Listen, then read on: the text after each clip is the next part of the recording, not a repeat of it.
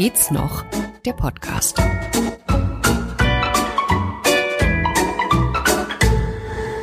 Warum bitte gibt es Preise nach Geschlecht?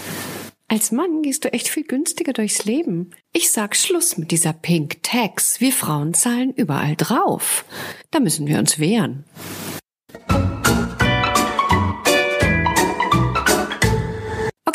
Bügeln mag ich nicht. Ich putze, koche, sauge, wirklich mit Leidenschaft, selbst Bäder. Aber bügeln, oh, Bügeln hat so einen Charakter von Vergeblichkeit. Die ganze Arbeit, die ganze Mühe, dieses ganze Meditative, hier nochmal hin, dort nochmal her, das ist doch nach ein paar Minuten futsch. Dann müsst ihr ersten Falsch ist alles weg. Also gönne ich mir konsequenterweise von Zeit zu Zeit eine Reinigung.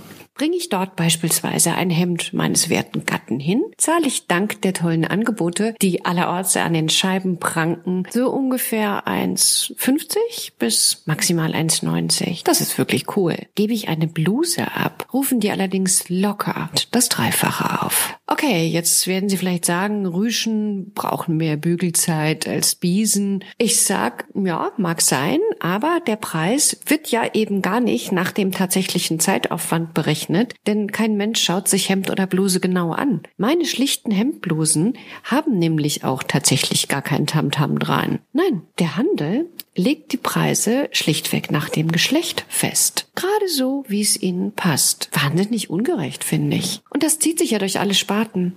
Schauen wir uns doch mal um. Friseur, Reformhaus, Kosmetikerin.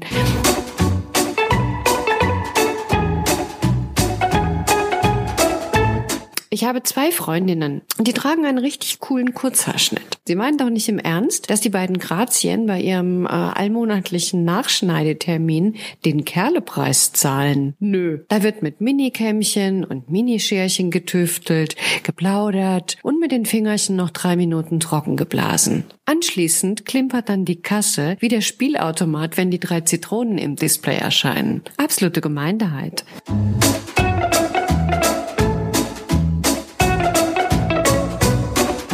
Drogeriemarkt geht's heiter weiter. Schon für die kleinsten kostet das Prinzessinnen-Schaumbad gerne mal 2,95 und die Sauber-Version für die kleinen wilden Kerle nebendran liegt ungefähr 1 Euro günstiger. Ein Treppenwitz. Die Bengel sind doch viel schmutziger. Oder auch die Handcreme, die mit Blüten drauf, kostet bei gleicher Marke mindestens ein Drittel mehr als die schlichte Männervariante direkt daneben. Auch Einwegrasierer scheinen herstellungstechnisch in der Farbvariante rosa um Welten teurer sein zu müssen als in Türkis, obgleich sie ebenfalls nur zwei Klingen haben. Schauen wir doch mal genau hin.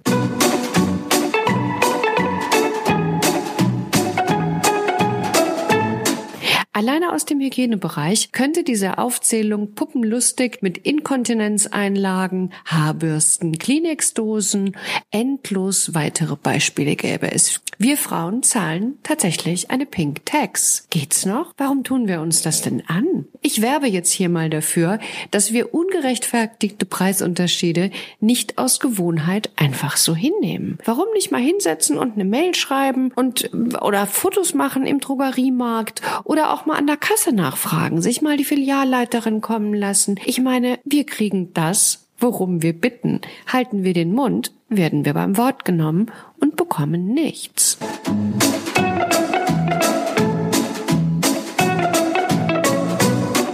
Pochen wir doch mal in der Reinigung darauf, dass diese schlichte Bluse, die wir bringen, durchaus wie ein Hemd auf der Puppe gebügelt werden kann.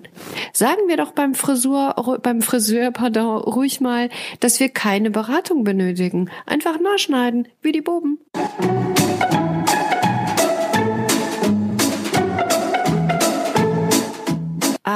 Übrigens, ich kann, äh, falls das nicht deutlich geworden ist, exzellent bügeln. Das macht die Übung zu Kindertagen für meinen Papa und drei Brüder. Kein Wunder bei diesem Wäscheaufkommen damals. Da musste ich halt ran. Ich blätte Ihnen ein Hemd tatsächlich faltenfrei in fünf Minuten. Vielleicht biete ich das dann doch mal bei den Kleinanzeigen an. Aber natürlich zum Blusenpreis. Ich bin ja nicht blöd.